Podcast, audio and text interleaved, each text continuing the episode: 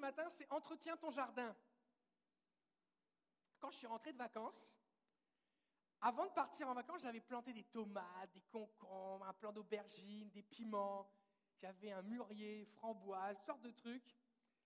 Et quand je suis revenu, mon voisin avait arrosé le jardin, mais il n'avait pas désherbé. Donc ça ressemblait à un champ de hautes herbes folles, et je ne trouvais plus mes légumes. Alors j'ai dû arracher deux énormes poubelles de mauvaises herbes pour finalement découvrir ce qu'il restait de mes plantations. Et alors que je le faisais, le Seigneur m'a parlé, et euh, voici le message.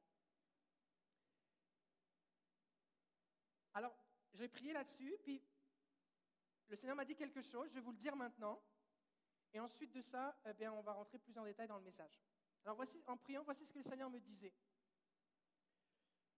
Je suis la source de la vie, ma parole est vivante et produit du fruit dans les cœurs. Veillez sur vos cœurs pour ne pas être trompés ni déçus. Faites de la place pour mes bénédictions dans vos cœurs. Désherber, se détourner des mauvaises choses, c'est faire de la place pour les fruits qui sont bons. Restez vigilants. C'est ce que le Seigneur me disait dans la prière. Alors on va lire un texte. C'est la parabole du semeur et des terrains. Et on va lire ce texte dans Marc, dans Luc chapitre 8, versets 5 à 15. Et là, je vais avoir besoin de bénévoles de moins de 12 ans. Si tu as moins de 12 ans, j'ai besoin de toi. Viens ici. Les enfants, on va, on va illustrer ça. Venez les enfants. Si vous avez moins de 12 ans et que vous êtes capable de marcher, venez-vous-en, venez-vous-en les enfants. OK. Alors toi, tu vas être le semeur. Parce qu'un semeur sorti pour semer. C'est comment ton prénom? Michael. Michael va être le semeur. Et on va faire quatre groupes. OK? On va faire quatre groupes. On va faire un groupe ici. On va faire un groupe ici. Voilà. On va faire un autre groupe ici, comme ça. On va faire un groupe ici sur l'estrade. Un groupe là. Un groupe d'enfants ici. On a quatre groupes là? Un, deux. Là, il faut le diviser en deux là. Vous mettez-vous là comme ça, voilà. Et là, vous vous mettez ici, ok? On a quatre groupes. OK? Vous pouvez vous mettre ici. C'est bon? Il est où le semeur? Ah, viens ici. Toi, tu viens ici. OK. Toi, tu peux te mettre avec eux. OK. Alors, la Bible dit qu'un semeur sortit pour semer sa semence. Alors, un semeur, il a un gros sac, dedans, il y a des graines, et il lance les graines comme ça. Tu sais faire ça? Entraîne-toi un peu pour voir. Et il marche. Il marche dans le champ et il sème les graines. OK? Un semeur sortit pour semer. Et comme il semait, attends, attends, attends, Comme il semait, une partie de la semence tomba le long du chemin. Alors ça, c'est ceux qui sont le long du chemin. Long du chemin. Et elle fut foulée aux pieds et les oiseaux du ciel la mangèrent. Est-ce qu'il y a un oiseau qui veut venir manger la semence? Bruno, viens t'en manger la semence. La raison pour laquelle Satan vient voler la semence dans les cœurs, c'est parce que la semence, c'est la parole de Dieu. Et Satan, c'est un gentil Satan, lui. Satan a peur parce que Satan, lui, il sait que cette semence, elle est puissante. Et donc, les oiseaux du ciel viennent et mangent la semence. Alors toi, tu prends la semence et tu t'en vas avec. Fait vous vous retrouvez que, que plus rien se passe. C'est plate. Ensuite, une autre partie tomba sur le roc, là où il y avait des pierres, des cailloux. Et alors, elle a commencé à lever, elle a commencé à grandir. Alors, vous allez commencer à lever vos mains. Non, seulement ce groupe-là, seulement ce groupe-là. Pas vous, pas vous. Est-ce que vous commencez à grandir? Et là, les épreuves arrivent. Satan arrive, et là, il y a les épreuves, c'est difficile, des persécutions.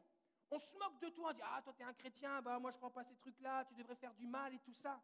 Et alors, comme ils n'avaient pas beaucoup de racines, ils ont commencé à mourir sous le soleil.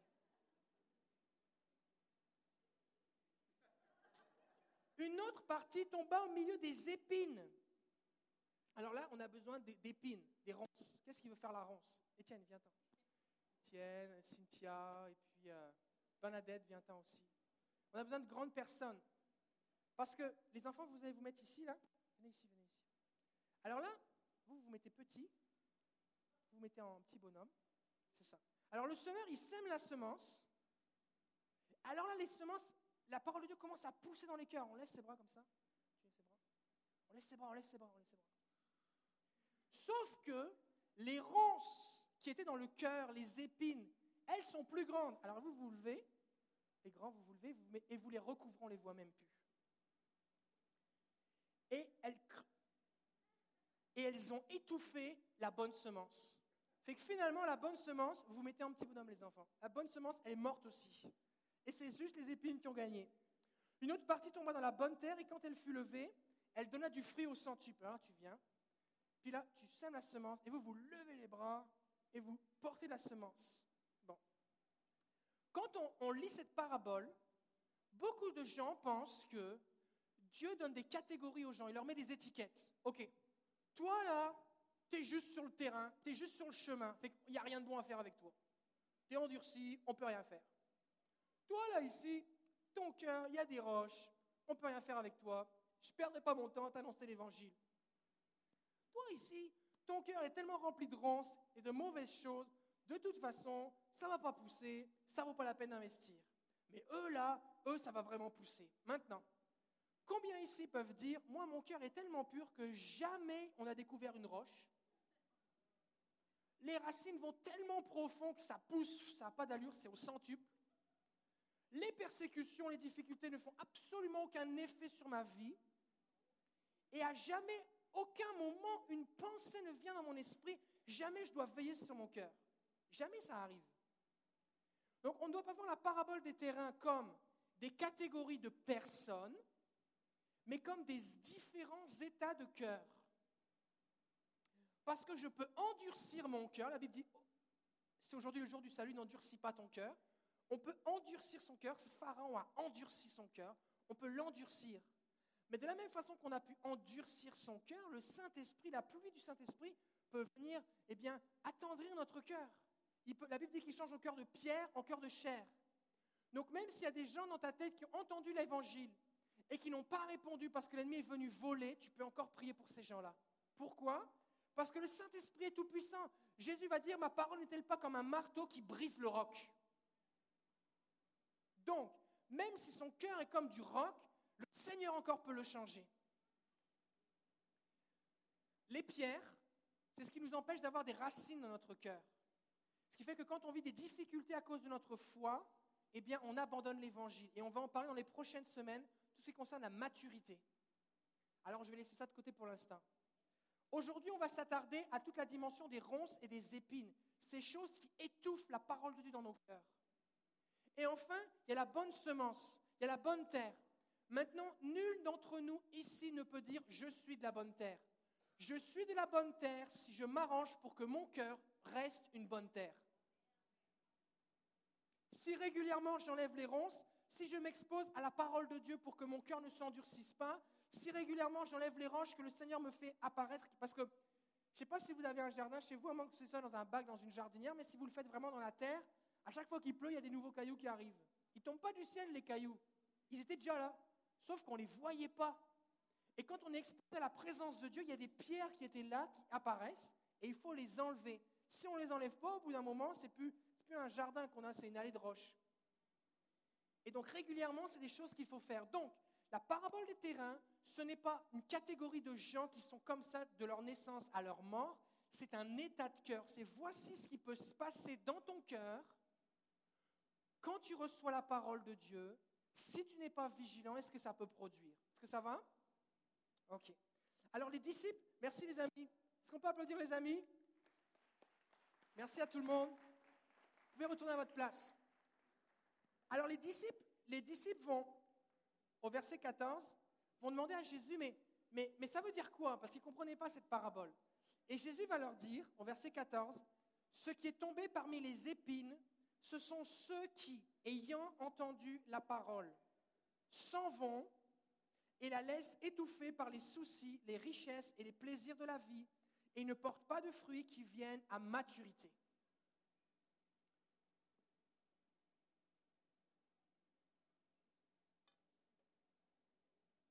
Alors on va parler maintenant de cet état de cœur. Qu'est-ce qui se passe quand il y a des choses qui viennent étouffer la parole de Dieu en moi?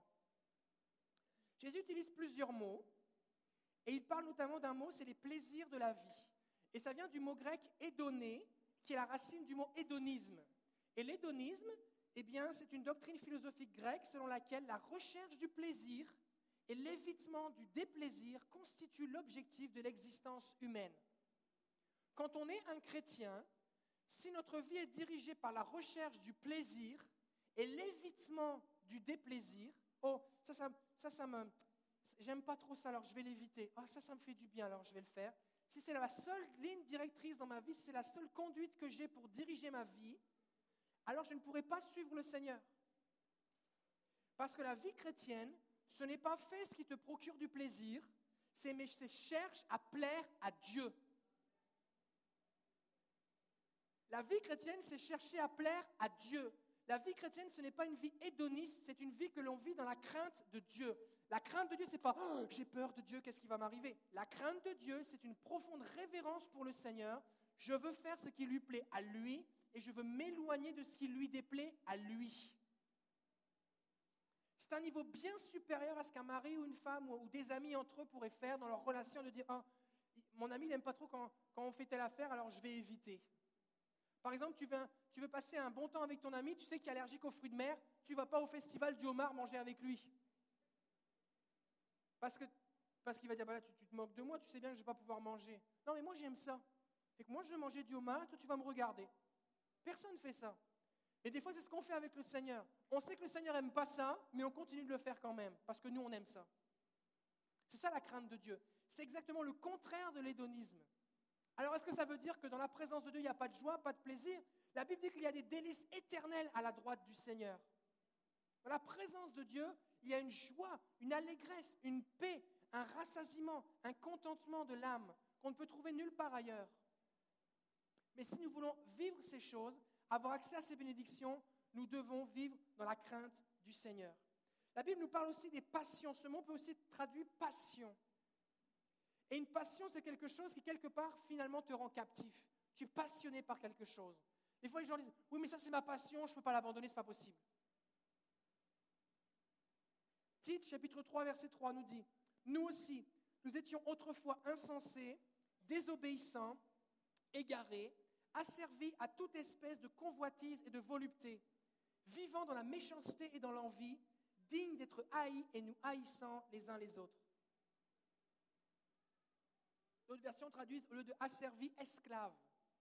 On peut être esclave d'une passion. Par exemple, tu peux être esclave de ton char. Une fois, j'avais vu un reportage d'un gars. Le gars, il avait sur son char, c'était toute sa vie. Et il faisait du, en France, on dit du tuning, ou je sais pas ici, il rajoutait des morceaux, des nouveaux morceaux. Fait qu'il y avait un vieux char, il rajoutait plein de morceaux pour euh, le rendre plus puissant, tout ça, changer les mags, la peinture, toutes sortes de bébelles à l'intérieur. Et tout son salaire passait dans le char, tout son salaire, tout son temps, il travaillait. Dès qu'il rentrait, il nettoyait le char. Le char était dans le garage, il n'avait même pas bougé. Il nettoyait, il lustrait, il cirait, toutes sortes d'affaires. Il allait sur Internet acheter des trucs, il faisait des emprunts, il y avait des emprunts, il y avait des dettes pour, sur le char. Et après ça, le reportage continuait et le gars était avec une copine, mais ils habitaient chez ses parents, dans une toute petite minuscule chambre, ah, parce que c'était le char qui prenait toute l'attention, le temps et l'argent. Et la, fille a accepté ça. On se demandait pourquoi elle était là. Mais tu peux avoir une passion qui t'a servi. Cet exemple est un peu caricatural, même si ça existe. C'est peut-être des gens qui vivent ça, ou dans un autre domaine. Mais on peut devenir esclave d'une passion. Et Jésus est venu nous en libérer. Et peut-être que dans votre vie passée, parce que le texte dit, nous étions autrefois comme ça. Et il y a deux dangers qui guettent ton cœur. Quand tu, as reçu la bonne, tu as reçu la parole de Dieu, elle a commencé à faire de l'œuvre dans ton cœur, il y a deux choses qui te guettent. Premièrement, tu peux revenir aux anciennes passions. Il y a des choses que tu as abandonnées et le risque, c'est que tu y retournes. Ne retourne pas à ce qui te rendait esclave dans le passé. N'y retourne pas. Si c'était bon avant, si c'était mauvais avant, c'est encore mauvais, ça n'a pas changé. Et des fois, les gens disent Oh, mais je suis plus fort, je suis capable de gérer tout ça. Tu gères rien du tout. Et les gens retournent à ce qu'ils ont vomi, retournent à ce qui les maintenait esclaves. Et il y a un autre danger qui nous guette c'est de devenir esclave d'une passion que nous n'avions pas avant. Et des fois, ça arrive qu'un chrétien te conseille de faire quelque chose qui devient une passion dans ta vie, tu te retrouves esclave de quelque chose alors qu'avant tu étais libre. Ce n'est pas parce qu'un chrétien te dit quelque chose que c'est vrai ou que c'est bon. Le guide pour évaluer si quelque chose est bon et vrai, c'est la Bible. Que ce soit un pasteur, un chrétien qui ait des cheveux ou pas de cheveux, qui soit depuis longtemps, peu importe sa position dans l'Église, c'est la Bible.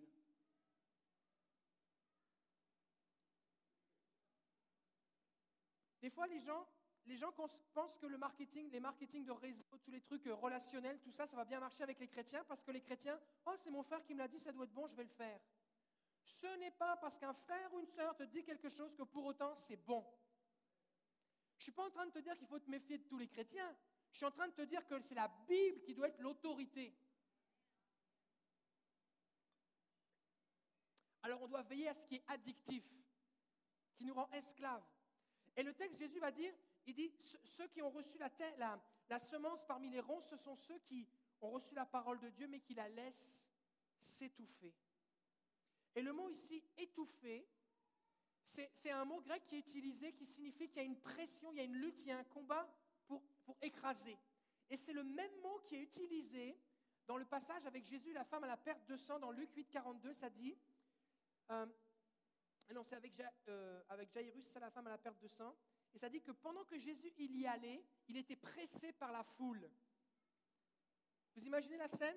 Jésus marche, Jairus est venu le voir parce que sa fille est mourante, ils s'en vont chez elle.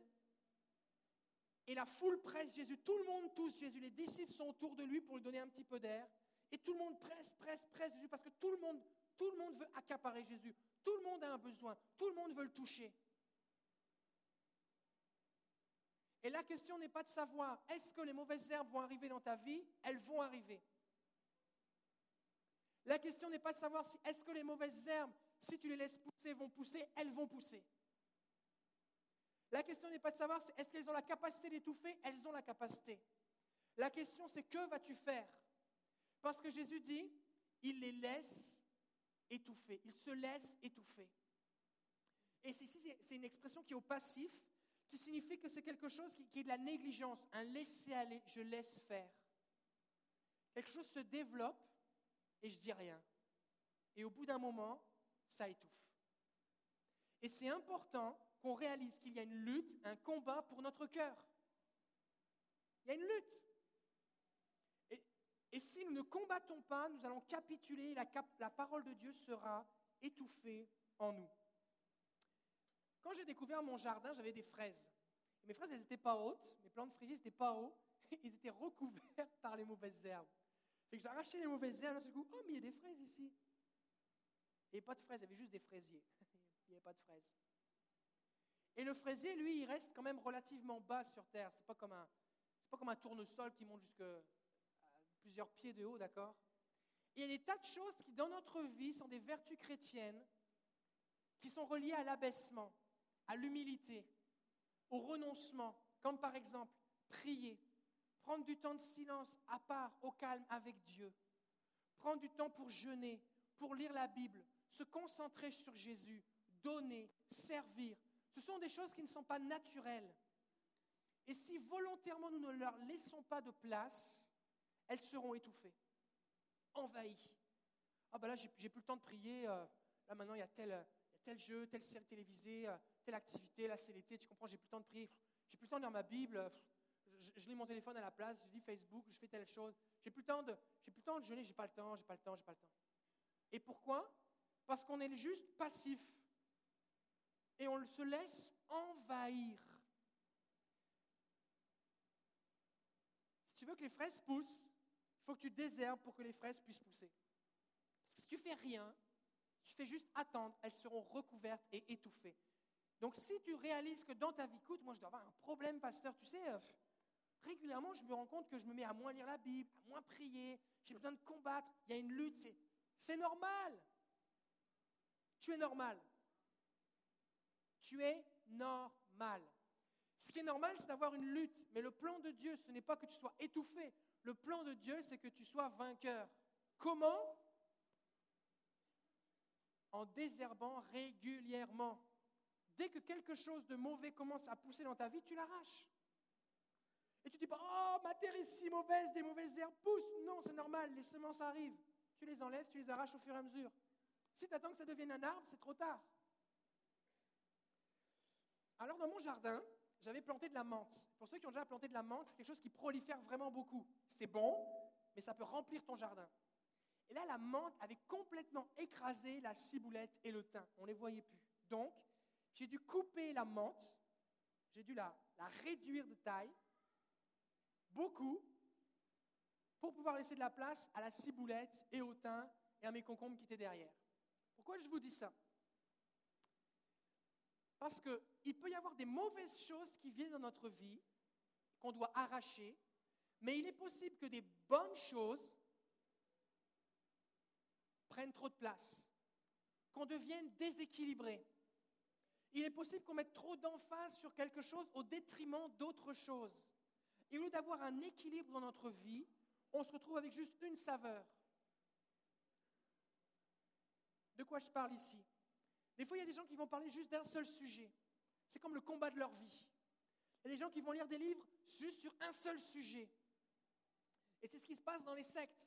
Les gens prennent un verset biblique, un verset biblique de la Bible, et ils bâtissent toute une théologie dessus, juste sur un seul verset. Il n'y a qu'une seule chose qui est importante, qu'une seule chose. Les témoins de Jéhovah vont dire Est-ce que tu connais le nom de Jéhovah? C'est son nom qui est important, comme c'était le seul truc qui était écrit dans la Bible. D'autres gens qui vont dire Oui, mais il faut que tu respectes le sabbat, c'est vraiment important. D'autres vont dire Oui, mais est-ce que tu penses la, corne de la bête et le retour de Jésus en telle année, et ceci et cela? Et les gens sont concentrés sur une seule chose. Et ce que ça fait, c'est que ça déséquilibre leur vie. Nous avons besoin de vivre toute la parole de Dieu.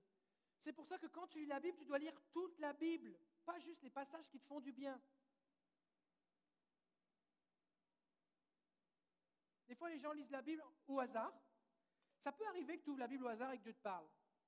Mais Dieu t'a donné un cerveau. Et quand tu es né de nouveau, ton cerveau, il n'a pas été déconnecté. Et Dieu t'a donné un livre, pas une roulette qu'on tourne. Comme tu fais tourner la roulette, aujourd'hui, la parole du jour est. C'est pas comme quand tu vas dans un resto chinois où à la fin on te donne un petit biscuit et à l'intérieur il y a une parole.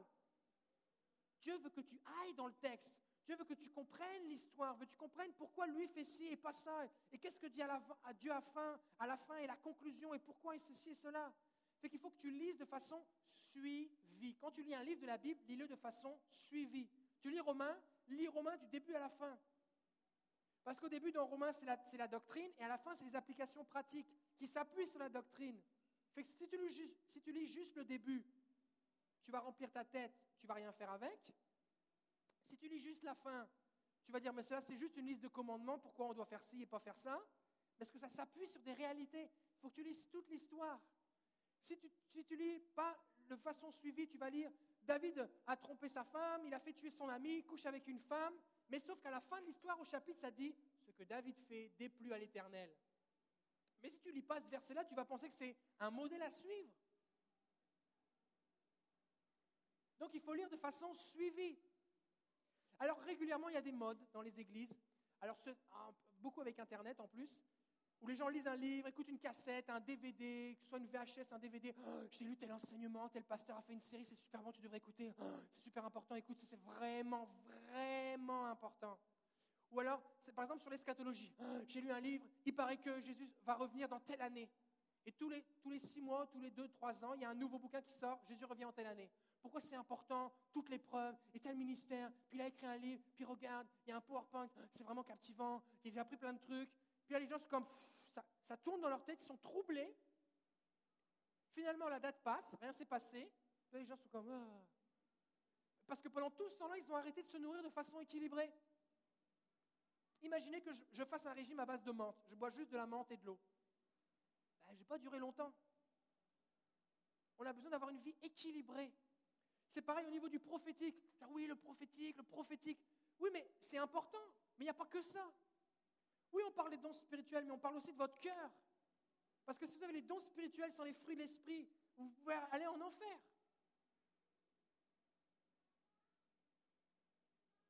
C'est vrai. Donc il faut avoir une vie équilibrée. Alors comment on voit ah, aussi Israël Ça régulièrement, il y a des gens qui rencontrent des juifs messianiques qui disent oh, Israël c'est vachement important, les fêtes juives, tu ne te rends pas compte. J'ai un ami adventiste, il m'a dit le sabbat c'est super important, blablabla. Bla, bla. Si vous n'êtes pas juif, ça ne vous concerne pas vraiment? Et quand vous avez un ami qui vous parle comme ça beaucoup d'Israël, vous lui faites lire Galates. Là, ça dit qu'on n'a pas besoin de respecter les sabbats, les lunes, les fêtes et les machins. C'est juste l'ombre des choses à venir. Ça dit qu'on ne doit pas revenir sous, le, le, joug de la loi. Jésus nous a donné sa grâce. On n'a pas besoin de respecter toutes ces choses parce que si on revient à la loi, alors il faut respecter toute la loi, les 400 et quelques commandements de la loi, et tu ne vas pas y arriver parce que personne n'y est arrivé. Mais pourquoi toi tu y arriverais? Donc on a Jésus, merci Seigneur. Ou alors toutes sortes de sujets secondaires. Et alors, quand les gens font ça, quand ils sont déséquilibrés, qu'est-ce qui se passe? Ils vont lire une vidéo sur Internet, ils ne vérifient pas les sources. Ah, j'ai vu sur Internet, il paraît que. Et tout ce qui se passe, c'est la promotion de cette soi-disant vérité ou de cet enseignement au détriment de l'amour. Par exemple, au lieu de rechercher l'amour fraternel, tu crois, pas, tu crois pas ce que je crois, alors tu n'es pas un frère, et les gens se divisent pour des trucs. Si ça produit la division, ce n'est pas normal. Je ne suis pas en train de dire que l'œuvre du Saint-Esprit va forcément garder toujours les gens ensemble. Parce que Jésus a dit, je suis venu amener l'épée et non la paix. Au sens que quand des gens prennent position pour Jésus, il y a des gens qui, s'opposent, ça crée des divisions. Mais quand pour un sujet secondaire, les gens se divisent, il faut se poser des questions. Ça se fait au détriment eh bien, de l'unité. On est prêt à blesser les gens qui ne pensent pas comme nous, on sème le trouble. Si vraiment une vérité est importante et qu'elle se développe dans ma vie, alors elle devrait s'accompagner du fruit de l'esprit. Je devrais expérimenter plus de paix, plus de joie, plus d'amour. Ma relation avec Dieu devrait augmenter, je devrais vivre plus dans sa grâce et je devrais donner envie aux gens de me ressembler. Si par contre, cette soi-disant nouvelle vérité produit en moi de l'angoisse, parce que j'y arrive pas ou c'est trop compliqué, de l'anxiété, oh, qu'est-ce qui va se passer, de l'agitation, de la tristesse, alors c'est que c'est soit un mensonge, soit c'est une vérité secondaire qui prend trop de place. Jésus va dire, ceux qui ont reçu la parole parmi les ronds, ce sont ceux qui s'en vont. En français, on ne se rend pas bien compte, dit ils s'en vont, on pense qu'ils rentrent chez eux. Mais le mot s'en vont ici est traduit, et certaines versions anglaises le traduisent de cette façon-là, mais c'est le sens original du mot. C'est la notion d'aller son propre chemin, de diriger sa vie par soi-même. C'est le contraire d'obéir à Dieu et à sa parole. Et si nous voulons protéger nos cœurs des mauvaises herbes, des ronces, des épines, nous avons besoin de rester soumis à la parole de Dieu. Des fois, les gens, vont se dire, mais oh, pasteur, comment je vais faire pour empêcher des ronces et des épines de pousser dans mon cœur? Bonne nouvelle. Dieu a prévu une solution. 1 Pierre chapitre 1er verset 22 dans la version parole vivante. Par votre obéissance à la vérité, vous avez purifié vos âmes. C'est simple. Tu veux purifier ton âme? Obéis à la vérité. Tu lis la Bible et tu fais ce que la Bible dit. T'attends pas que le pasteur prêche sur le sujet. T'attends pas que le Saint-Esprit te donne un rêve. Si la Bible dit, c'est la vérité, alors je le fais. Pourquoi j'obéis à la parole de Dieu? Parce que je veux plaire à Dieu. Je marche dans la crainte de Dieu. Et en faisant ces choses, je purifie mon âme. Et donc régulièrement, même sans m'en rendre compte, c'est comme si j'enlevais les petites pousses de mauvaises herbes. Si tu veux purifier ton âme, obéis à la parole de Dieu.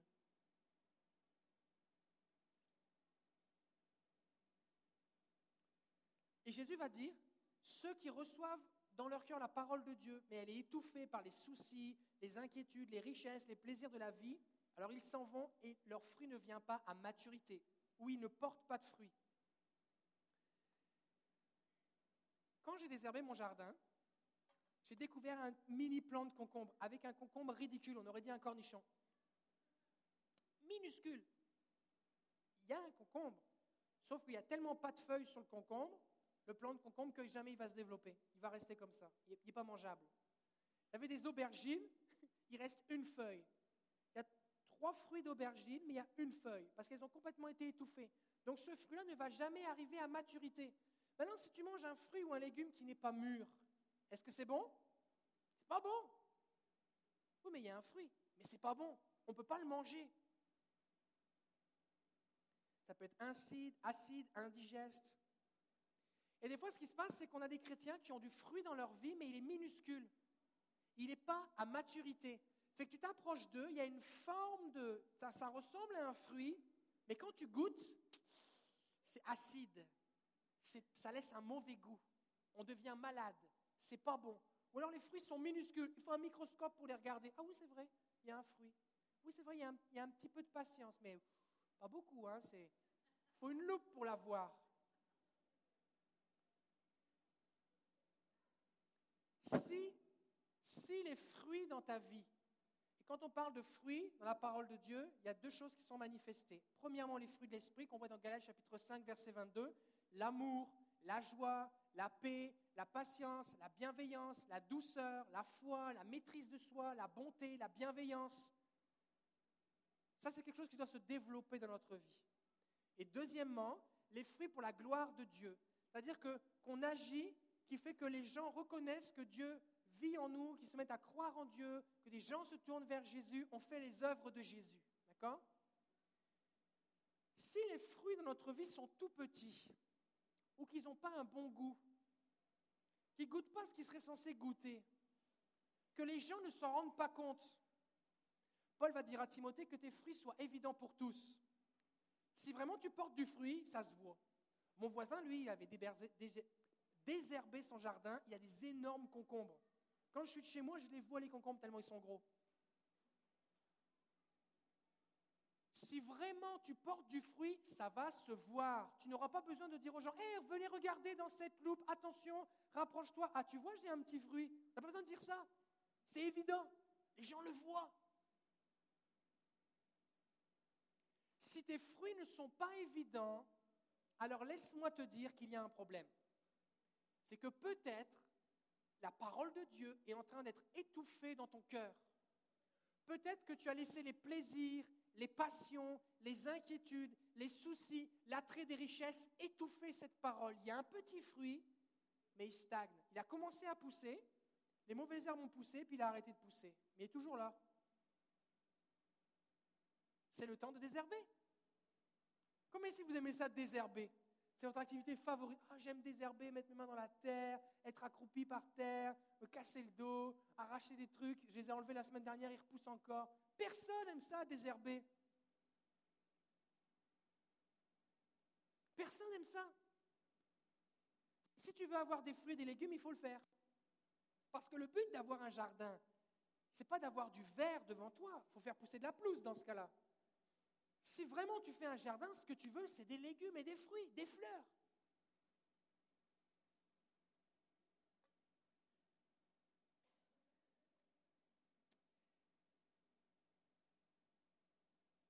J'ai remarqué quelque chose, c'est que les mauvaises herbes poussent plus vite que les légumes.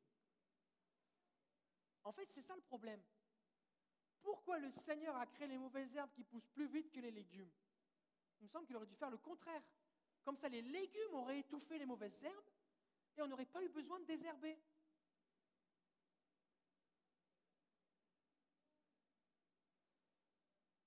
Mais c'est comme ça.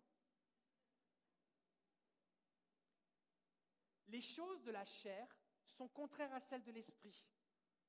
C'est pour ça que c'est plus facile que des mauvaises choses se développent dans ton cœur que des bonnes choses. Par exemple, Proverbe 18, verset 8 nous dit, Les paroles du médisant sont comme des friandises, elles descendent jusqu'au fin fond du corps. Quelqu'un te dit une critique, un mensonge, une calomnie, une médisance. Une médisance, c'est une vérité qu'on partage sur quelqu'un dans le but de nuire. Par exemple, tu prieras pour sœur Intel parce qu'elle a vraiment des problèmes, c'est pas facile, euh, elle n'est pas fidèle au Seigneur. Et là, on le dit d'une façon, c'est- c'est juste pour informer la personne que l'autre a des problèmes. On ne veut pas prier vraiment, c'est de la médisance. Ou alors on dit, je ne veux pas juger, je le dis avec amour, puis on est réunis ensemble et puis on dit des choses négatives sur les gens. Ça ne sert à rien. Ça s'appelle de la médisance. Et ce qui se passe avec la médisance, c'est que naturellement, on aime ça. J'ai entendu dire que frère un tel, j'ai entendu dire, en tout cas je ne sais pas trop, mais ah ouais, ouais, ok, ah bon. euh. Et on est prêt à croire n'importe quoi. La médisance descend comme une friandise. faut qu'on fasse attention. Parce que des fois, on vit dans la médisance, on écoute les médisances, on propage des médisances sans s'en rendre compte, parce qu'on aime ça. C'est comme des bonbons. Hé les amis, j'ai un nouveau sac de bonbons, venez. On a, visité avec ma femme, avec ma famille, on a visité euh, une fabrique de bonbons dans les Vosges, là où on était en vacances. Et puis, euh, ils fabriquent des bonbons à la sève de pain, tout ça. Alors, ils fabriquent la fabrication, puis tu vois, des, des, des, ils fabriquent des tonnes de bonbons. Puis là, après ça, tu passes à la boutique, puis là, tu as il y a toutes sortes de saveurs, de goûts, de couleurs, de textures. Et souvent, ce qui se passe, c'est qu'on aime ça. Ah, mais oui, mais j'aime ça, je trouve ça intéressant, je suis curieux. Oui, mais la Bible dit que c'est de la médisance. Tu dois dire stop, je refuse ces choses. C'est pas bon pour moi. Peut-être que je trouve ça agréable, mais tout ce qui n'est pas agréable n'est pas une bonne chose.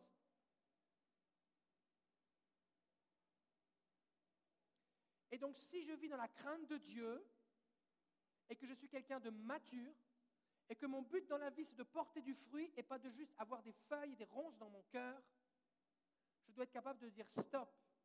Est-ce que tu as parlé avec la personne? Est-ce que tu as vérifié les sources? Ça n'édifie pas ce que tu dis. Ça ne m'intéresse pas d'écouter ces choses. Est-ce que tu me permets d'aller dire à la personne que tu racontes ces choses sur elle?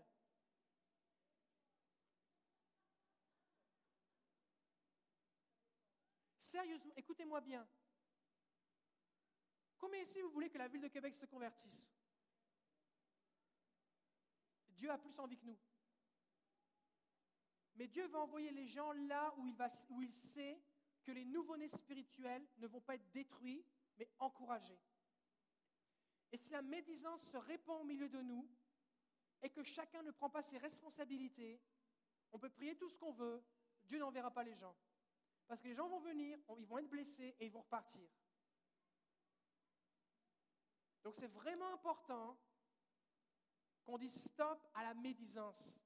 Des fois, on va dans les administrations, c'est marqué ici tolérance zéro sur l'intimidation, tolérance zéro sur la violence verbale. Vous êtes déjà allé dans un guichet où c'est marqué ça? Tu vas dans une salle d'attente de médecins, de je ne sais pas trop quoi, c'est marqué tolérance zéro. Non, nous refusons toute intimidation, pression, violence verbale, machin. Ici, on dit stop à toutes ces choses, c'est évident. Et on dit aussi stop à la médisance. Stop.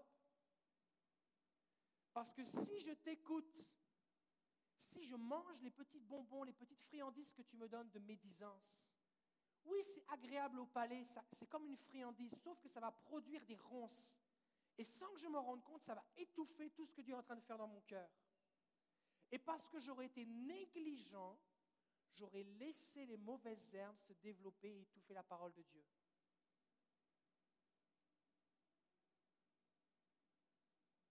C'est vraiment important. C'est vraiment important. Donc vous êtes autorisé au nom de Jésus à dire, est-ce que tu m'autorises à lui en parler?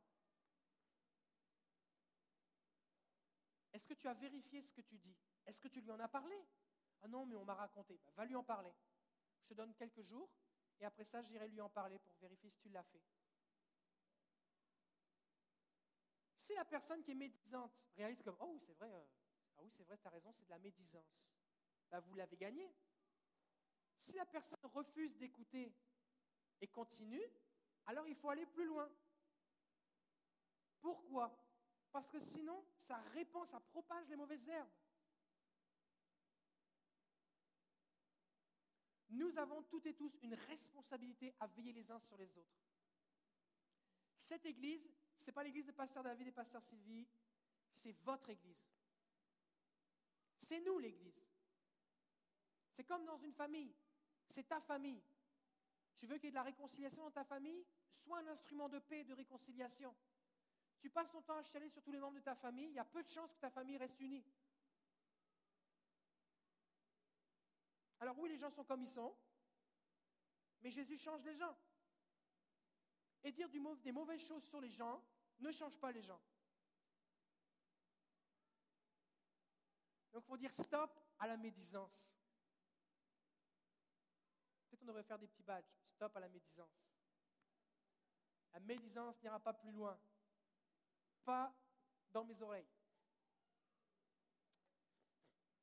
Une autre chose qui se développe, qui a tendance à se développer facilement dans le cœur des gens, c'est toute la dimension du légalisme, euh, de, des mérites religieux, de la religion, des lois, des préceptes. Et Jésus nous a sauvés pour que nous vivions dans la grâce. Et le problème dans la grâce, c'est que tu n'as rien à faire. Parce que c'est Dieu qui fait tout. Sauf que la nature humaine aime ça mériter les choses. Parce que quand je mérite des choses, ça, nourrit mon orgueil de dire Hé, regarde, je l'ai bien mérité. Je le mérite plus que toi. Et l'orgueil est désarmé face à la grâce. Parce que Dieu donne sans condition. Dis bénit sans condition. J'ai eu une discussion récemment avec un ami pasteur. Je disais, mais tu sais, les dons spirituels, c'est vraiment des dons. Hein? Ouais, ouais, ouais. ça veut dire que Dieu peut donner des dons spirituels à des gens qui ne méritent vraiment pas. Il dit, ah, non, hein? Parce que si on donne des dons spirituels à des gens qui ne méritent pas, qu'est-ce que les gens vont dire? Ils ont un mauvais témoignage. Non, mais j'ai dit, mais c'est Dieu qui donne les dons. Il dit, oui. Et Dieu les donne à qui il veut. Oui. Et c'est une grâce. Oui. Donc il peut les donner vraiment à qui il veut. Ah, bah alors là, non, hein, parce que ça le perturbé, ça perturbe souvent les gens, Dieu puisse donner des dons spirituels à des gens qui ne sont vraiment pas trop sanctifiés. Parce que c'est des dons, ce n'est pas des récompenses. Si Dieu donnait des dons spirituels seulement aux gens qui sont parfaits, tout le monde croirait que c'est une récompense. Et plus un don. Et en plus de ça, pas grand monde aurait des dons, puisqu'il faut être parfait, et que personne n'est parfait. Et que comme il n'y a que par les dons spirituels que la puissance de Dieu se manifeste, et que Dieu veut vraiment sauver les gens et qu'il est prêt à utiliser tout le monde, même nous, ben, il nous donne des dons pour qu'on les utilise. Et il nous dit, ne t'enorgueillis pas de ce que tu as un don, c'est un don. Ça n'a rien à voir. Ça n'a absolument rien à voir. Si tu vois sur un porte-avions un gars avec un drapeau et un gars qui conduit un avion de chasse qui vaut plusieurs millions de dollars, lequel des deux est le meilleur mari? Lequel des deux? Est-ce que c'est celui qui a l'avion de chasse ou celui qui a le petit drapeau?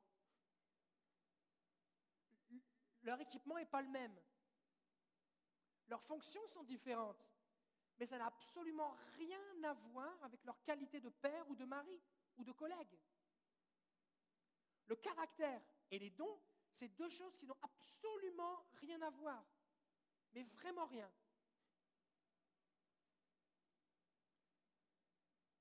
Donc on vit dans la grâce.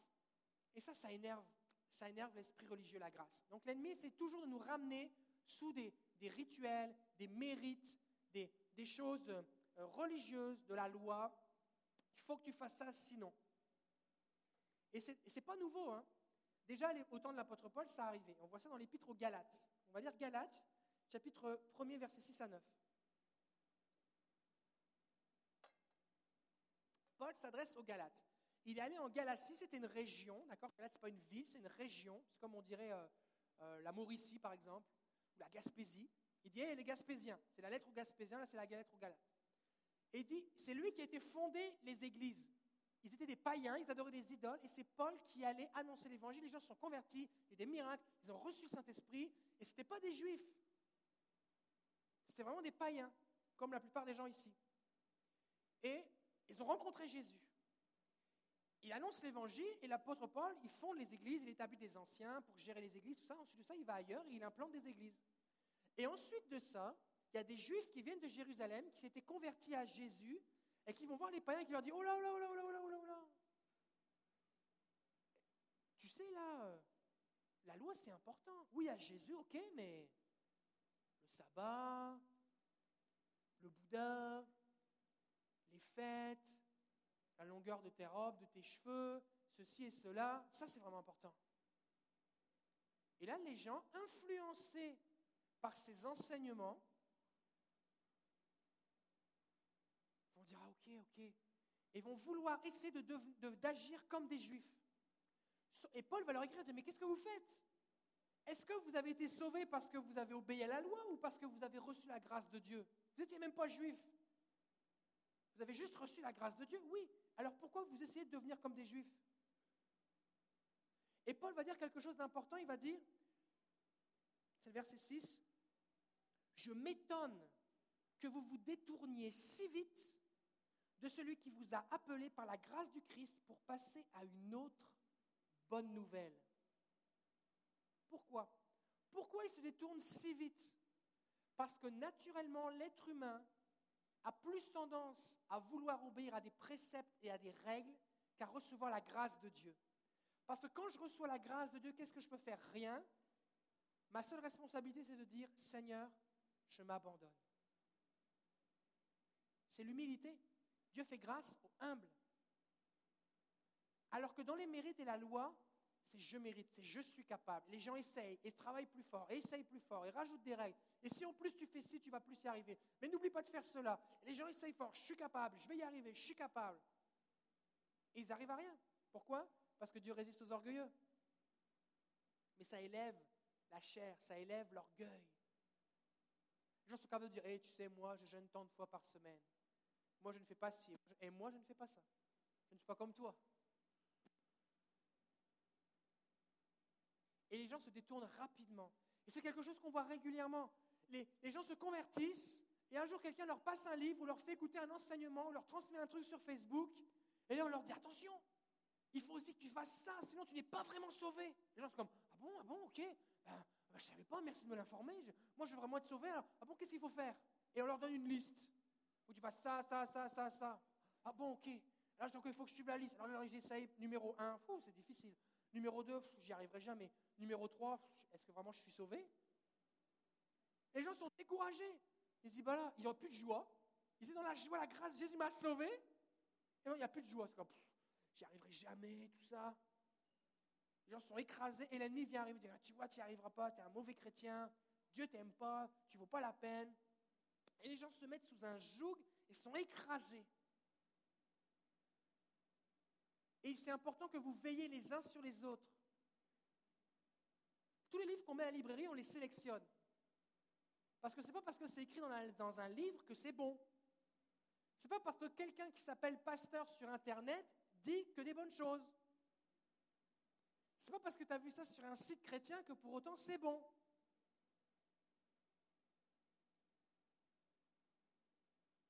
Ce n'est pas parce que c'est écrit dans les commentaires de ta Bible que c'est vrai.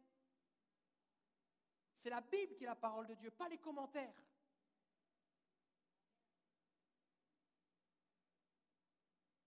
Et c'est important que tu veilles. Et comment tu reconnais ce genre de choses C'est que tu perds la joie. Tu perds la liberté, la simplicité. Là où est l'Esprit du Seigneur, là est la liberté. Les gens sont captifs, les gens sont tristes, ils marchent la, ils marchent la tête basse, ils n'ont plus le goût de louer, ils se sentent loin du Seigneur. C'est difficile. Et là, tranquillement, ces choses qui ressemblent, parce qu'une mauvaise herbe, c'est une plante pareille. Ça ressemble à de la vie, mais ça détruit. Et les gens, tranquillement, se laissent écraser. Et l'apôtre Paul continue en disant, cette bonne nouvelle, qui d'ailleurs n'en est pas une, il y a seulement des gens qui vous troublent et qui veulent pervertir la bonne nouvelle du Christ. Mais si nous-mêmes, ou si un ange, verset 8, un ange du ciel vous annonçait une bonne nouvelle différente de celle que nous vous avons annoncée, qu'il soit anathème. C'est ce que ça veut dire anathème? Ça veut dire maudit. Les gens, vont dire Oh, mais là, j'ai un ami adventiste, il m'a dit qu'il faut absolument respecter le sabbat. C'est quoi les adventistes? C'est quelqu'un qui a une révélation, un ange est venu lui voir et lui a dit Voici, il faut respecter le sabbat. Dieu aime les adventistes, mais on n'a pas respecté le sabbat. Parce que si j'ai besoin de respecter le sabbat pour pouvoir être sauvé, alors ce n'est plus la grâce de Dieu. C'est la loi. Et si je retourne sous la loi, alors il faut que j'obéisse à toute la loi. Il y a des tas de trucs dans la loi. Hein. Par exemple, chaque fois que tu as tes menstruations, il faut que tu brûles ton matelas. Il faut que tu en achètes un nouveau tous les mois. Ça, c'est marqué dans la loi. Et des fois, les gens disent Ah oui, là, mais là, le ça va partir, c'est important. J'ai vu une vidéo sur Internet il va falloir que tu portes des habits qui sont faits que d'une seule fibre. Si par exemple tu as un mélange acrylique, polyester et laine, il faut que tu jettes cet habit-là. Juste du coton ou de la laine. C'est marqué dans la loi. Il va falloir que tu laisses pousser ta barbe. Tu n'as pas le droit de la tailler en pointe. Si tu as, une, barbe un peu comme ça, attention, hein. c'est pas dans la loi. Et tas de trucs comme ça. Et l'idée, c'est que chaque fois qu'on te dit, oui, tu es sauvé, tu as Jésus, oui, mais il faut que tu fasses ça en plus pour être sûr d'être sauvé. Ça, c'est la loi. La grâce de Dieu, c'est Jésus a tout payé, viens dans ses bras, il s'occupe du reste. Alors si tu t'es laissé étouffer ou écraser d'une façon ou d'une autre, retrouve cette liberté en Jésus. Et fais attention à ce que tu lis, à ce que tu écoutes ou à ce qu'on t'envoie. Et ce n'est pas parce que ton ami est chrétien depuis longtemps que pour autant tout ce qu'il dit c'est vrai. Et on doit veiller les uns sur les autres.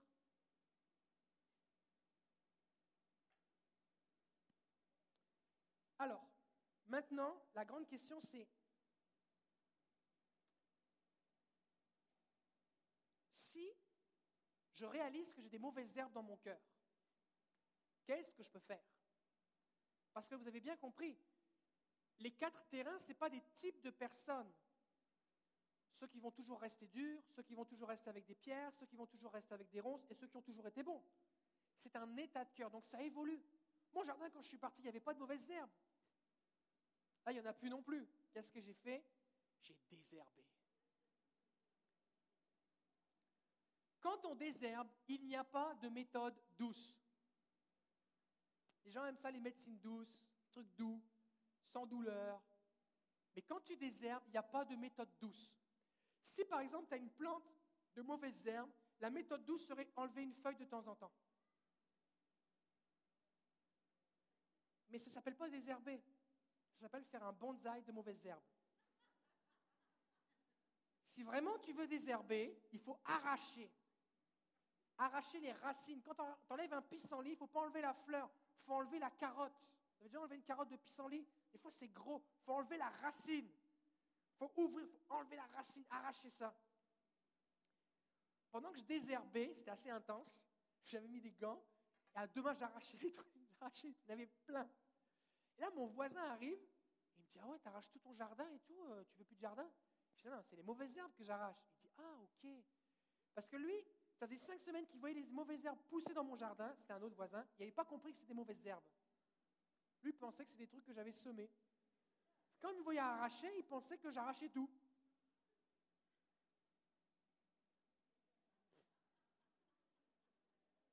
Et des fois, ce qui se passe, c'est que quand tu vas commencer à enlever des mauvaises choses dans ton cœur, il y a des gens autour de toi qui vont dire, mais pourquoi tu fais ça? C'est bon. Parce qu'ils n'ont pas ce discernement, ils n'ont pas cette compréhension. Pourquoi tu arrêtes d'écouter tel prédicateur? Moi, je trouve que ça me fait du bien. J'aime bien leur site internet. Pourquoi tu arrêtes de, faire telle ou telle chose? Moi, je trouve que c'est bien. Mais toi, tu ne désherbes pas parce que c'est la vie de ton voisin. Tu désherbes parce que tu sais que c'est mauvais, parce que la parole de Dieu te le dit. Quand on sanctifie, il n'y a pas de méthode sans douleur. Ça va faire mal. Dis à ton voisin, ça va faire mal. Ça va faire mal.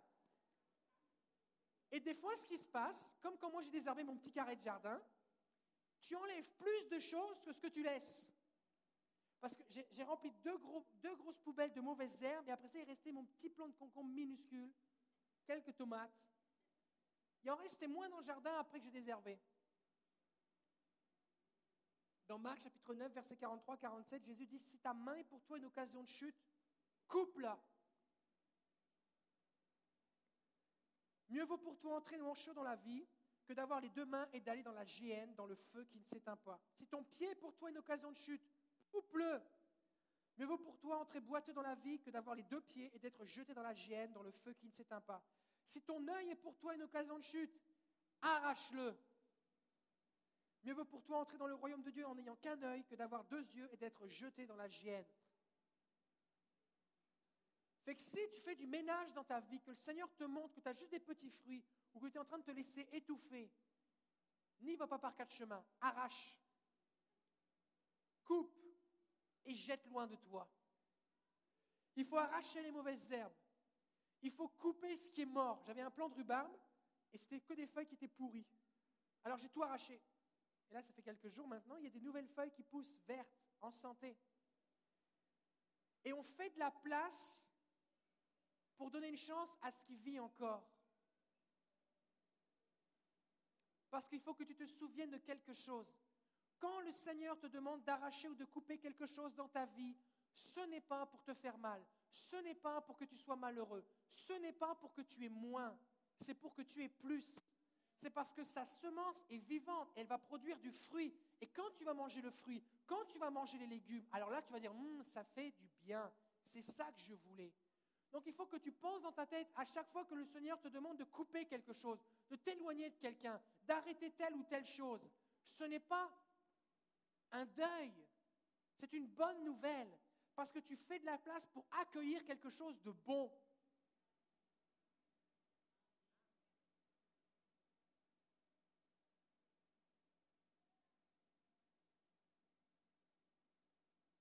Une femme est enceinte, les organes à l'intérieur se déplacent. C'est ce qu'on m'a dit.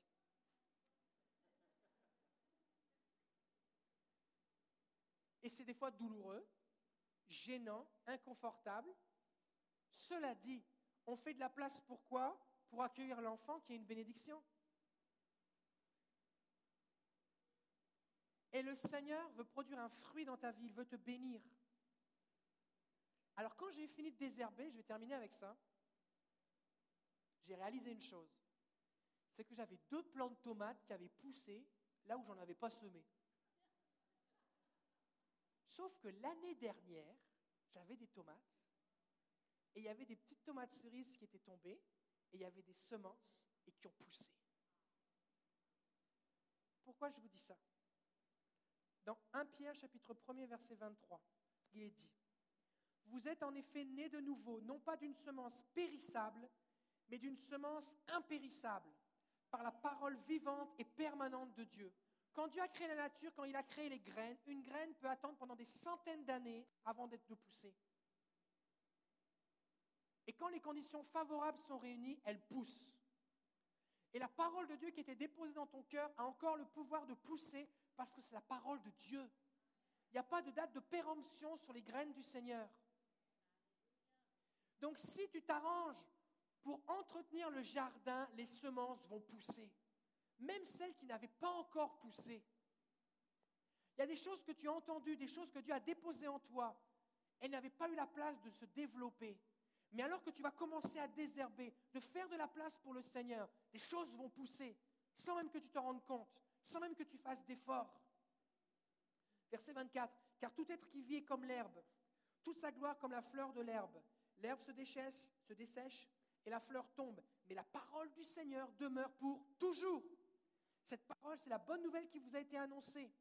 Rejetez donc toute malfaisance, le mal, toute ruse, l'hypocrisie, l'envie et toute médisance. Et comme des enfants nouveau-nés, aspirez au lait non frelaté de la parole, afin que par lui, vous croissiez pour le salut si vous avez goûté la bonté du Seigneur. J'ai goûté que Dieu est bon, j'en veux plus. J'obéis à sa parole, sa parole me purifie. Puisque je suis purifié et que j'ai fait de la place dans mon jardin, la parole de Dieu pousse et je goûte plus de fruits. Je goûte que c'est bon et j'en veux plus. Mais si je suis négligent et que je laisse les mauvaises choses étouffer, alors ça s'arrête. Oui, j'ai goûté, oui, je sais que c'est bon, mais je stagne, j'ai rien de plus. Alors c'est le temps d'entretenir son jardin. Et le Seigneur ne te rejette pas si tu as des mauvaises herbes. Je n'ai pas vendu mon jardin parce que j'ai vu des mauvaises herbes, j'ai juste désherbé. Le problème, ce n'est pas la terre. Le problème, ce n'est pas la terre. Le problème, c'est les mauvaises semences. Mais que le Seigneur n'a pas perdu espoir avec toi. Il a encore un bon plan pour ta vie et il veut te bénir. Alors on va prier maintenant.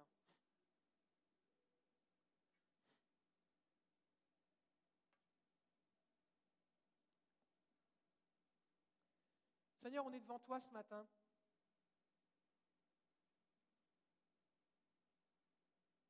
Et toutes et tous, nous sommes à un moment ou à un autre confrontés au fait de devoir faire des choix et de désherber nos cœurs. Toutes et tous, nous faisons face à cette lutte permanente, cette pression constante, comme Jésus qui était pressé par la foule, les désirs, les passions, toutes sortes de choses qui veulent venir envahir nos cœurs. Mais je te bénis, Seigneur, parce que tu as vaincu, pour que nous soyons vainqueurs. Et Père, je prie maintenant que par ton esprit, esprit de vérité, tu montres à chacun, chacune, ce qui est une mauvaise herbe dans son cœur.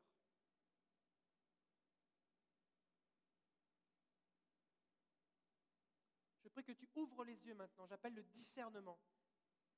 Que ce qui semblait juste une, activité, mais qui en fait est un esclavage, soit révélé. Que ce qui semblait être juste une friandise, mais qui en fait de la médisance, soit révélé.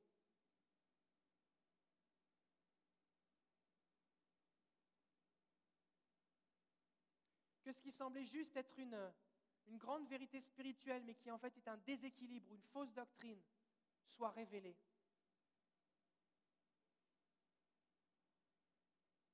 Que ce qui semblait un effort pour devenir plus spirituel, mais qui n'est en fait qu'un retour à la loi, soit révélé. Père, je prie que tu montres maintenant l'origine de la diminution de la joie, de la perte de la paix, de la perte de la liberté. Je prie, Père, que tu montres l'origine des petits fruits, des fruits amers.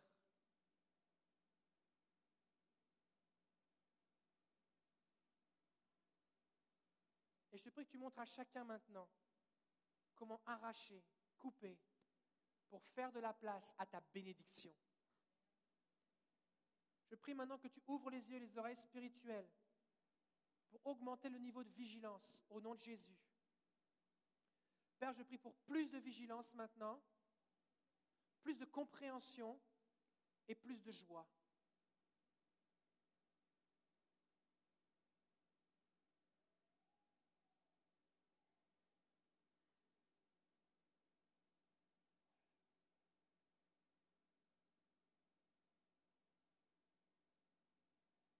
Si le Seigneur vous montre quelque chose et que vous voulez lui donner, Levez votre main, je vais prier pour vous maintenant. Comme de dire, Seigneur, je te le donne. Seigneur, je l'arrache de mon cœur, je te le donne. Prends-le, Seigneur. Prends-le. Prends-le. Prends-le, Seigneur. Il y a peut-être des applications que tu vas devoir supprimer de ton téléphone. Peut-être que tu vas devoir te rendre redevable à quelqu'un, dire écoute, voici ce que j'ai décidé, aide-moi. N'as pas à te sentir mal de devoir désherber ton cœur. Si les mauvaises herbes poussent, c'est parce qu'il y a de la bonne terre. Parce que les mauvaises herbes ne poussent pas là où il n'y a pas de terre.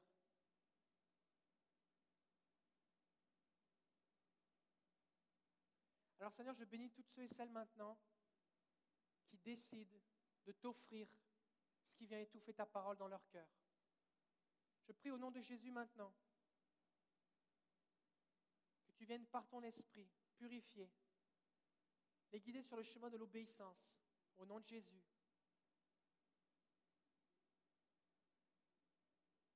Seigneur, j'appelle les fruits qui étaient embryonnaires ou les plantes qui étaient malades, les domaines de leur vie qui étaient en souffrance, à se développer et à retrouver la vie maintenant.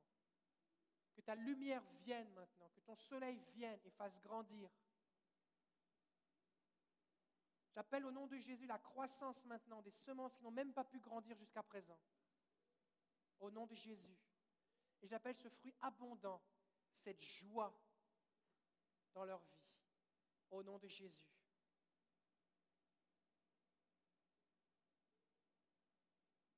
On t'apporte, Seigneur, toute forme de distraction qui nous empêche d'être vigilants sur nos propres cœurs.